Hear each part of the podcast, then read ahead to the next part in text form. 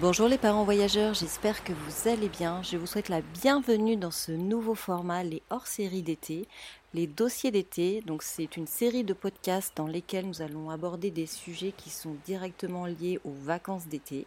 Donc c'est un programme sur plusieurs semaines avec des podcasts sous un format différent, des nouvelles musiques, euh, des podcasts où il y aura plusieurs intervenants. Voilà, j'espère que ça va vous plaire et que ça va surtout vous divertir parce que pendant l'été, bah, on n'a aussi pas envie de se prendre la tête. Donc voilà, je cherchais quelque chose qui soit euh, divertissant, informatif et agréable à écouter. Donc j'espère que ça va vous plaire. Alors pour ce premier dossier de l'été, j'avais envie d'aborder avec vous le sujet du bivouac en famille. Alors effectivement, c'est un sujet qu'on voit de plus en plus sur les réseaux. Euh, le camping sauvage, c'est vrai que ça fait rêver. Euh, les gens qui partent en van, ça fait rêver. Euh, mais il faut savoir que c'est une aventure qui ne s'improvise pas. Il y a une réglementation, il y a des choses à savoir, surtout quand on emmène ses enfants. Étant donné que nous ne sommes pas du tout experts sur le sujet, j'ai donc demandé à des familles avisées de nous partager leurs conseils. Donc c'est tout naturellement que j'ai demandé à Sandrine de Voyage et Enfants.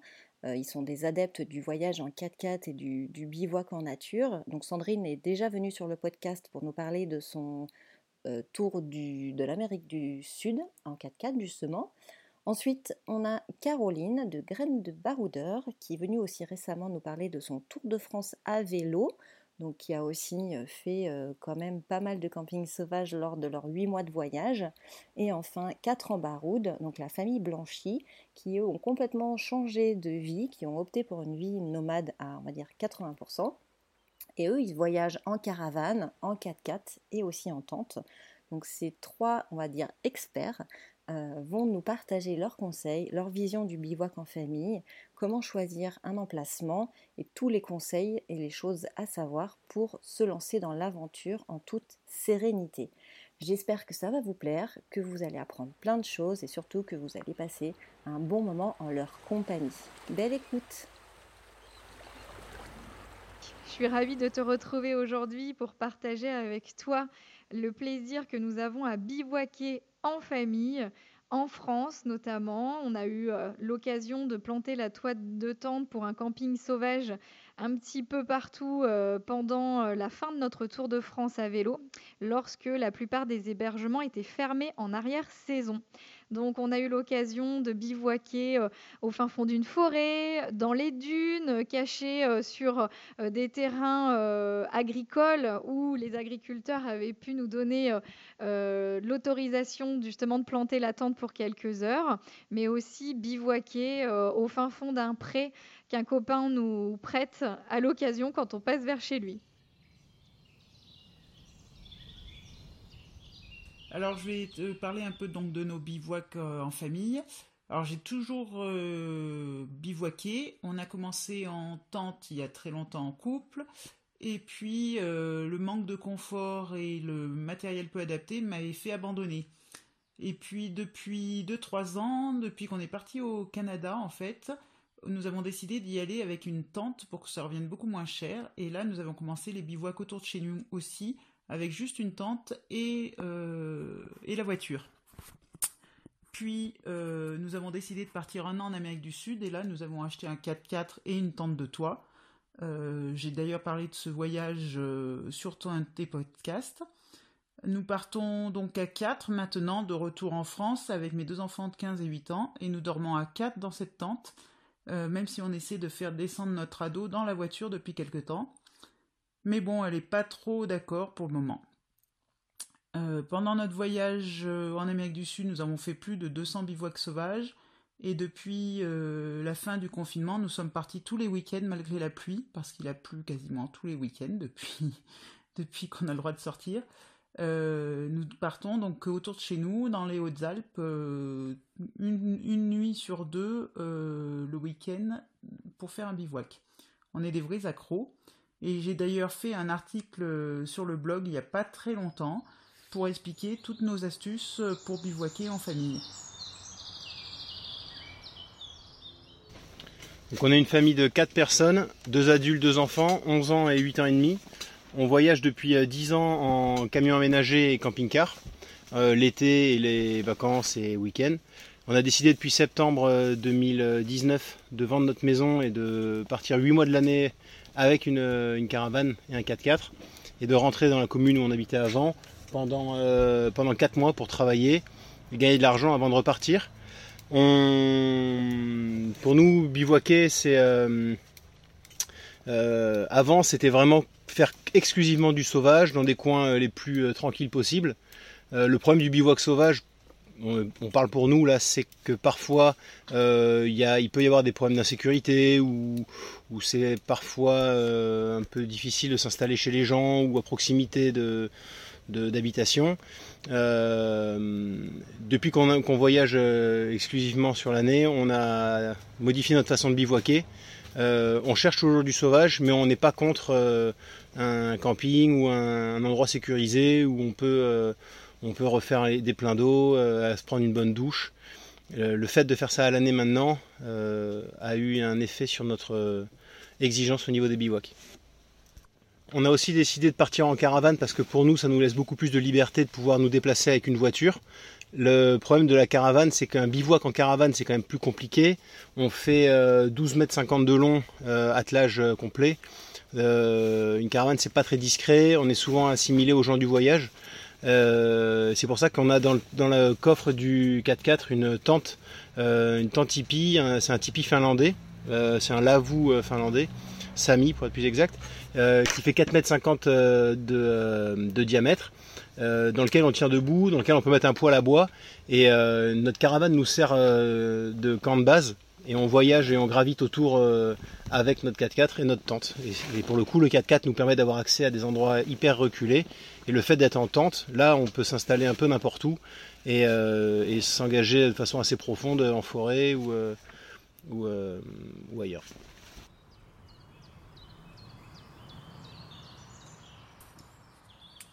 Alors un bon bivouac, qu'est-ce que c'est? Euh, C'est compliqué. Un bon emplacement, moi pour moi, c'est un endroit plutôt où on est seul au monde en fait. On adore euh, ce sentiment de liberté qui nous permet euh, d'être chaque week-end au plus proche de la nature. On peut observer les animaux, on, profite pour regarder tout ce qui se passe autour de nous. On est complètement déconnecté de la vie normale. Et voilà, c'est surtout ça, un bon emplacement de bivouac. Après, il faut aussi que ce soit un endroit euh, où on le sent. En fait, où on le sent, c'est au point de vue surtout de la sécurité. On n'est pas du tout euh, très inquiet, mais par contre, il faut que ce soit sûr vis-à-vis de la population ou euh, du lieu, en fait. Hein. Comme nous, on habite en montagne, par exemple, on va surveiller que il n'y ait pas une falaise trop au-dessus de la voiture où un rocher pourrait se détacher ou quand on était en Amérique du Sud, ne pas dormir dans un lit de rivière alors qu'on est en pleine saison de pluie et que le niveau de la rivière pourrait monter euh, vraiment très vite pendant la nuit. Euh, l'autre critère, bien sûr, très important et que nous respectons euh, toujours, ou alors si on ne le fait pas, c'est vraiment sans le vouloir, c'est que de trouver un endroit de bivouac autorisé, surtout pour ne pas se faire déloger en pleine nuit pour ne pas se prendre d'amende non plus. Hein. En France, je crois que euh, ça peut aller jusqu'à 135 euros quand même, il me semble. Euh, voilà, donc il faut respecter ces, voilà, ces trois règles.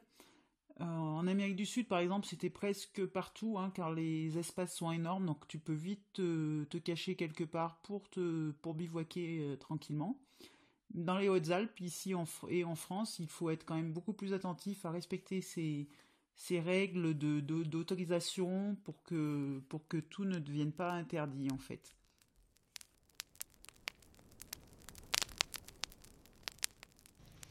Pour nous, un spot idéal, c'est un endroit en pleine nature, alors très souvent euh, près d'un point d'eau, parce qu'on est une famille euh, aquatique, euh, avec peu de civilisation autour de nous. Et voilà, fait de se retrouver tous les quatre euh, dans un coin euh, dégagé avec une vue très jolie les trois quarts du temps.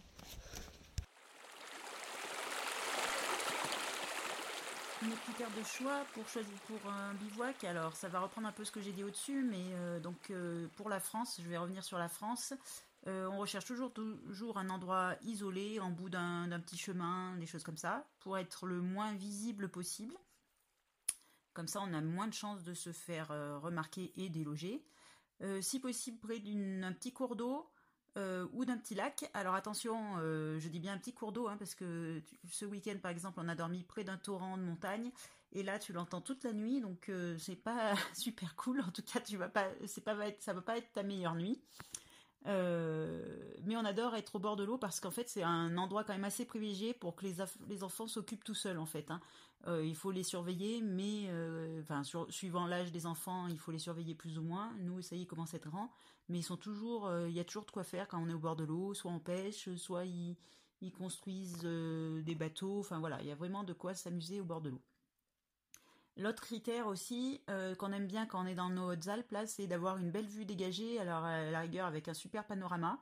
Mais par contre, on ne fera pas n'importe quoi là pour avoir cette vue. Par exemple, on n'ira jamais traverser tout un champ pour aller au bout du champ et avoir la vue exceptionnelle. Vraiment, nous, on reste vraiment dans les clous de la, de la loi, du respect des, des, propriétés des, gens, hein, parce que souvent un champ, ça appartient à quelqu'un, même s'il a l'air euh, complètement euh, abandonné.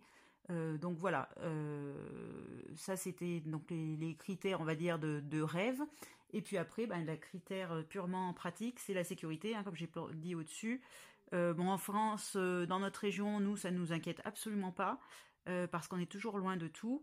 Et puis après, même en France, comme je le dis, je pense pas qu'il y ait vraiment de risque que des voleurs passent des heures à attendre le, le, pauvre van ou notre 4x4 au fin fond d'un chemin euh, pour nous braquer, quoi. Hein, euh, il y a très peu de chances. Le, voleur aura toutes les raisons plutôt d'aller dans des zones hyper touristiques pour pouvoir voler tout ce qu'il veut rapidement.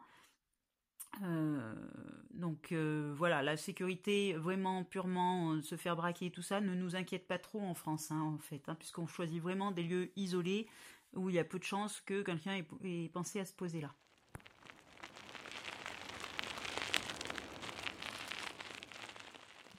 Alors pour le choix des emplacements, euh, je reste très très attentive à la réglementation.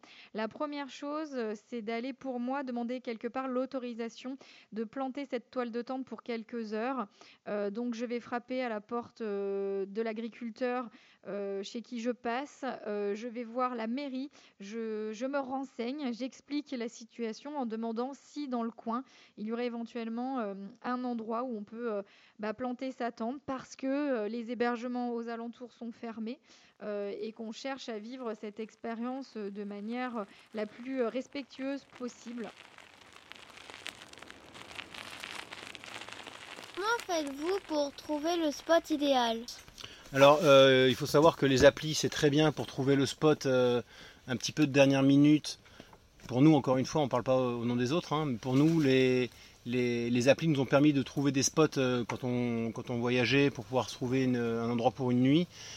Après, les, tous les endroits, tous les spots idéaux qu'on a trouvés, c'est soit en s'engageant sur des routes ou des chemins euh, euh, improbables, soit en cherchant avec Google Earth et en faisant des, plans larges pour chercher les routes et ensuite en zoomant pour aller retrouver un endroit qui paraissait tranquille où on est absolument sûr de déranger personne parce qu'on habite nous dans un coin euh, magnifique.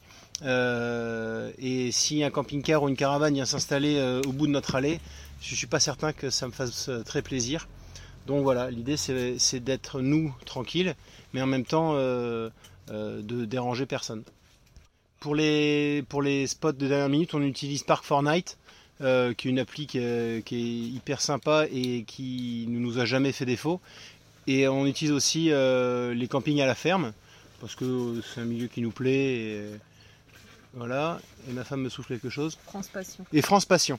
Voilà, et, euh, et puis euh, voilà, et puis pour la tente, euh, on est beaucoup plus libre et tranquille en tente. Et avec, encore une fois, avec notre 4x4, on peut s'engager où on veut. Et là, pour le coup, on est absolument certain de ne déranger personne quand on est au milieu de la forêt. voilà.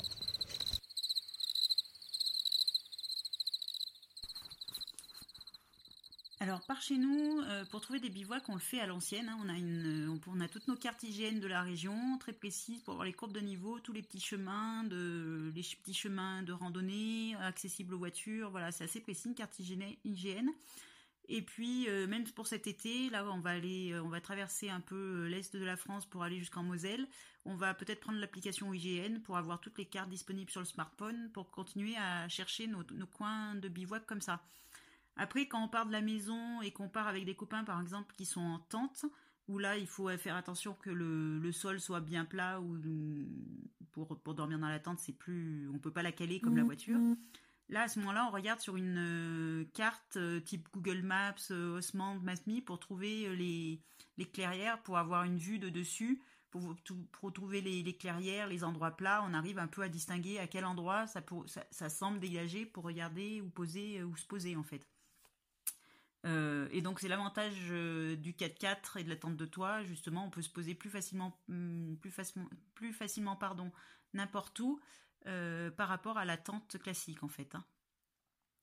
Ensuite, ben, en fait, quand on part, on teste tous les petits chemins qui s'éloignent de la route principale et on se pose dès que dès qu'un coin nous semble bien. surtout, surtout, ne jamais se dire qu'il y aura mieux plus tard parce que ça c'est le c'est la réflexion à la comment dire pour être poli pour la réflexion à la noix euh, qui va te faire euh, rouler encore deux heures de plus, arriver de nuit euh, au prochain bivouac et tu n'auras pas trouvé mieux en fait. Donc toujours s'arrêter le plus tôt possible. Et je vous dis ça parce qu'on a testé et, et, pas approuvé du tout au Pérou où on a passé plusieurs bivouacs qui n'étaient pas parfaits et au mmh, final mmh. on a trouvé le dernier bivouac de nuit et le matin quand on s'est réveillé bah, en fait on était au milieu de, déchets euh, plastiques de tous les côtés parce que c'était euh, l'endroit où ils jetaient les plastiques. Et de nuit ça nous avait semblé un champ dégagé. Donc euh, voilà. Donc vraiment se poser toujours au premier bivouac qui convient. Ensuite, il y en a hum, beaucoup qui utilisent les applications. Nous, on n'est pas du tout fan des applications de bivouac. Par exemple comme Park Fortnite ou E-Overlander, euh, parce que ça gâche tout le plaisir de trouver son bivouac.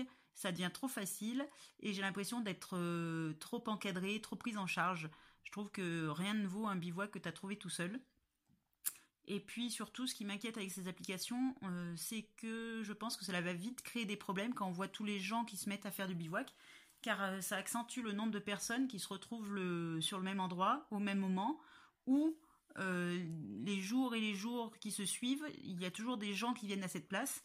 Et je pense que ça risque d'entraîner par la suite des interdictions de bivouaquer à ces endroits en fait. On l'a vu d'ailleurs, on a eu le problème plusieurs fois en Amérique du Sud où de temps en temps on utilisait dans les zones un peu difficiles euh, d'accès, on utilisait hum, les applications. Plusieurs fois on a vu des applications, euh, des pardon, des emplacements fermés puisque les gens en avaient marre de voir des, camping-cars, des 4x4 euh, dormir toujours là. Donc c'est des applications qui peuvent dépanner dans un endroit difficile euh, où trouver des bivouacs, mais euh, rien ne vaut le, bivouac improvisé. C'est mieux pour le fun et pour les rencontres en plus. par exemple, nous en Amérique du Sud, c'est toujours dans les bivouacs improvisés que nous avons fait les plus belles rencontres authentiques où on a échangé avec les locaux et tout ça. Donc moi, vraiment, je suis euh, contre ces applications. Et on espère euh, pouvoir euh, refaire ça cet été dans les Vosges et le Jura, en, essayant, en essayant de trouver les bivouacs comme on peut, ou en demandant à l'ailleurs aux fermiers s'ils peuvent nous passer un petit coin d'herbe pour dormir là. Ça peut être l'occasion de belles rencontres.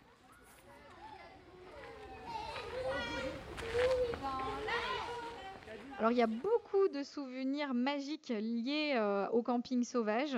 Je crois que le plus beau finalement, c'est quand euh, on s'aperçoit que les enfants sont aussi contents que nous de se lever le matin en se disant que ce soir, on ne sait pas où on plantera à nouveau la tente pour vivre euh, bah, une soirée très simple, mais en même temps tellement magique, puisque l'idée d'arriver à trouver un coin euh, où on soit suffisamment euh, à l'aise pour pouvoir planter le campement, sortir sa, petite table ou casse-croûter euh, à même le sol sur le plaid, tout en respectant justement l'environnement, en communiant véritablement avec lui. Une anecdote à partager? On était en Galice, en van, on avait aménagé un trafic. On, était sur une toute petite route et j'ai toujours une paire de jumelles euh, dans la portière. Et je regardais un, spot en contrebas. Euh, et on est descendu euh, avec, le, camion sur, un, éperon rocheux. On était garé au bout du bout de cet éperon, ce qui faisait qu'on avait la mer sur, sur 180 degrés autour de nous. et quand on est en sauvage, j'avoue ne pas avoir toujours un sommeil profond. Et au milieu de la nuit, j'ai entendu du bruit autour du camion. Je suis sorti voilà, avec mon air intelligent et j'ai vu des tentes autour de, autour de nous. Euh, j'ai vu un espagnol à qui j'ai demandé euh, si, ce qui se passait. Il m'a expliqué qu'on était en plein, au plein milieu d'une compétition de pêche, euh, de pêche, de surfcasting, et, ou de pêche sur rocher, enfin je sais pas comment, j'ai pas tout compris. Et que, et voilà, je me suis assuré de ne pas le déranger. voilà, donc c'est pas une anecdote incroyable.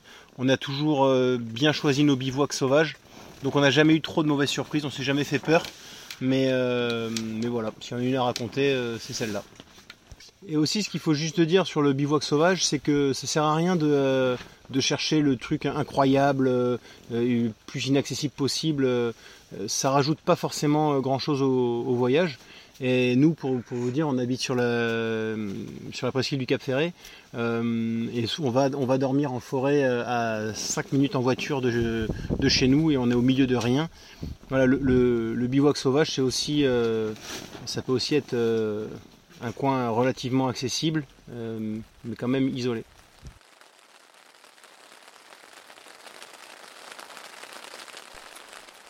Alors, l'équipement de bivouac que je recommanderais, ben, un bonnet. ça, va, te faire rire, mais moi je rigole pas du tout quand je dis ça. Pour avoir fait des bivouacs à plus de 4000 mètres d'altitude en Amérique du Sud, et euh, dans nos montagnes au frais chaque samedi, là, samedi soir, je te, promets que le bonnet est mon meilleur ami. Pour moi, la grande frileuse, accompagnée de ma doudoune légère, c'est ma tenue de combat de bivouac en fait. Et sinon, bah, il faut bien sûr euh, une lampe frontale, un bon réchaud, euh, un duvet très chaud, bah, ça revient encore, à hein, la frileuse que je suis, n'oublie pas de, se, de bien dormir et puis une pelle euh, pour les petits besoins dans la nature.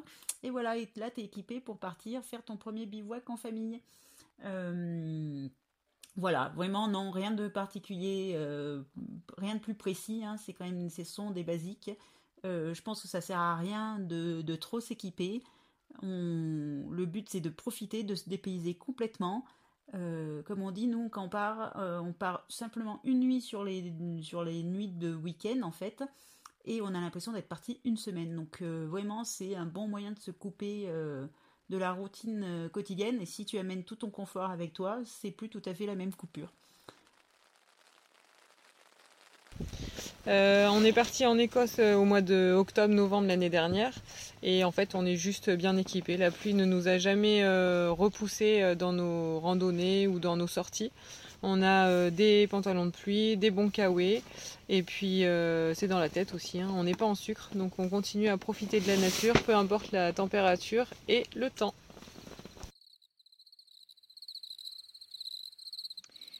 Les activités favorites en famille, pour moi, c'est simplement les plaisirs simples de monter le campement, euh, de préparer, comme je disais, euh, l'emplacement, euh, le éphémère finalement, puisqu'on va être là que quelques heures. N'oublions pas qu'on plante la toile de tente lorsque la nuit est tombée. On doit avoir démonté celle-ci au lever du jour. Donc l'idée, c'est de se faire le plus discret possible, de ne gêner surtout personne. On va pas s'imaginer planter la toile de tente un 15 août à quelques mètres seulement d'un camping ou d'un gîte. Euh, donc c'est vraiment ce plaisir de construire le bivouac ensemble. Et finalement, les activités, elles sont simples. Ça va être euh, un jeu de cartes, euh, un Mistigris par exemple pour jouer avec les enfants, un Uno, et puis de la lecture. Avec ma fille, on fait aussi des petits jeux fléchés, ce genre de choses.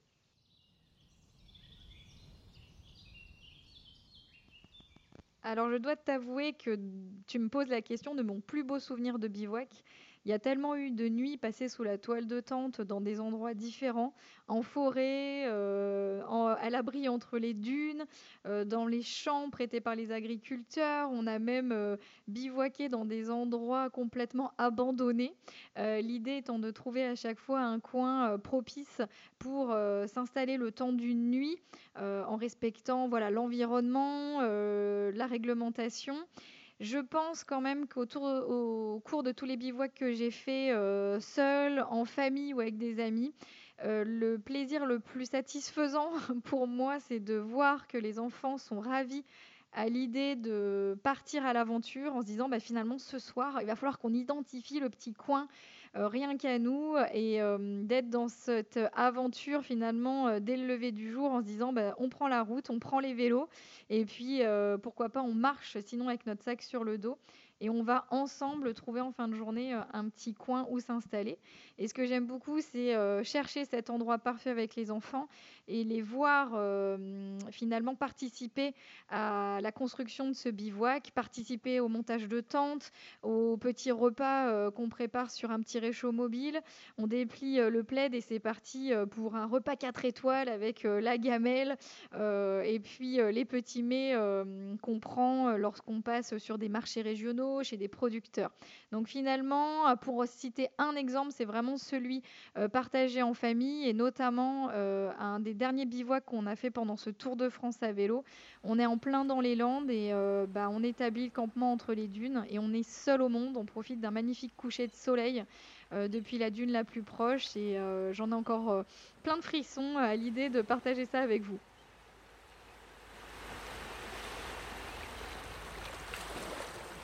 Alors si vous n'avez encore jamais osé tenter l'aventure du bivouac en famille, je dirais qu'il faut oser, euh, comme pour toute expérience, mais se préparer. Donc on ne part pas dans l'idée euh, de faire un feu de Bengale n'importe où.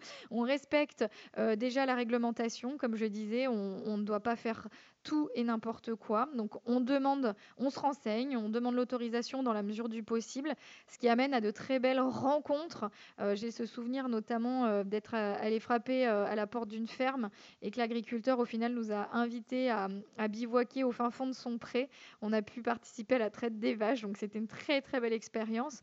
En tout cas, renseignez-vous, préparez quand même le bivouac dans la mesure du possible, préparez une petite tente, on déplie pas un dôme avec avec deux chambres, euh, par exemple. On, adapte son matériel, on choisit un emplacement où on ne gêne vraiment personne. On prévoit euh, de l'eau. Euh, pour pouvoir ben, préparer à manger, faire sa petite vaisselle, se laver, laver quelques affaires si vous êtes sur une itinérance, assez longue. Et puis, surtout, on, se dit qu'on se met dans un endroit où on se sent en sécurité et où on ne gêne personne. Et puis, on prévoit un petit jeu, un petit bouquin et puis on construit cette euh, aventure avec les enfants, même s'ils sont très jeunes, parce qu'il n'y a pas besoin de grand-chose pour créer des souvenirs mémorables. Donc osez vous lancer. On a tourné une petite vidéo euh, donc sur notre chaîne YouTube Graines de Baroudeur, où justement on vous donne quelques conseils euh, voilà, pour vous lancer en, en, toute sécurité et pour faire participer vos enfants. Il me reste à vous dire de profiter. Faites-nous partager aussi vos belles expériences.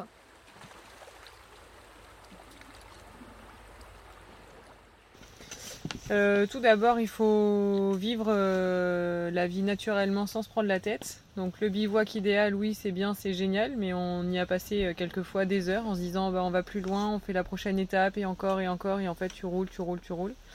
Donc et puis tu trouves pas forcément l'endroit idéal, tu te retrouves en pleine nuit, donc tu sais même pas où tu te gares. Euh, et, nous, du coup, on part du principe euh, maintenant que euh, bah, en caravane, bah, c'est surtout l'endroit sécurisé où on peut la poser. Et en tente, bah, l'endroit idéal, c'est de se poser à un endroit où toute la journée, on va pouvoir profiter de ce qu'il y a autour. Donc les randonnées ou profiter de la nature, un coin sauvage bien souvent, le Big Box parfait, on le trouve pas euh, comme ça, et c'est euh, en roulant qu'on finit par découvrir un coin qui nous tente, et on se dit ah bah c'est là, on s'arrête. Il faut arrêter de chercher et de se prendre la tête. Voilà, faut pas chercher plus loin. On dit c'est bon, on pose nos affaires et on s'arrête de rouler.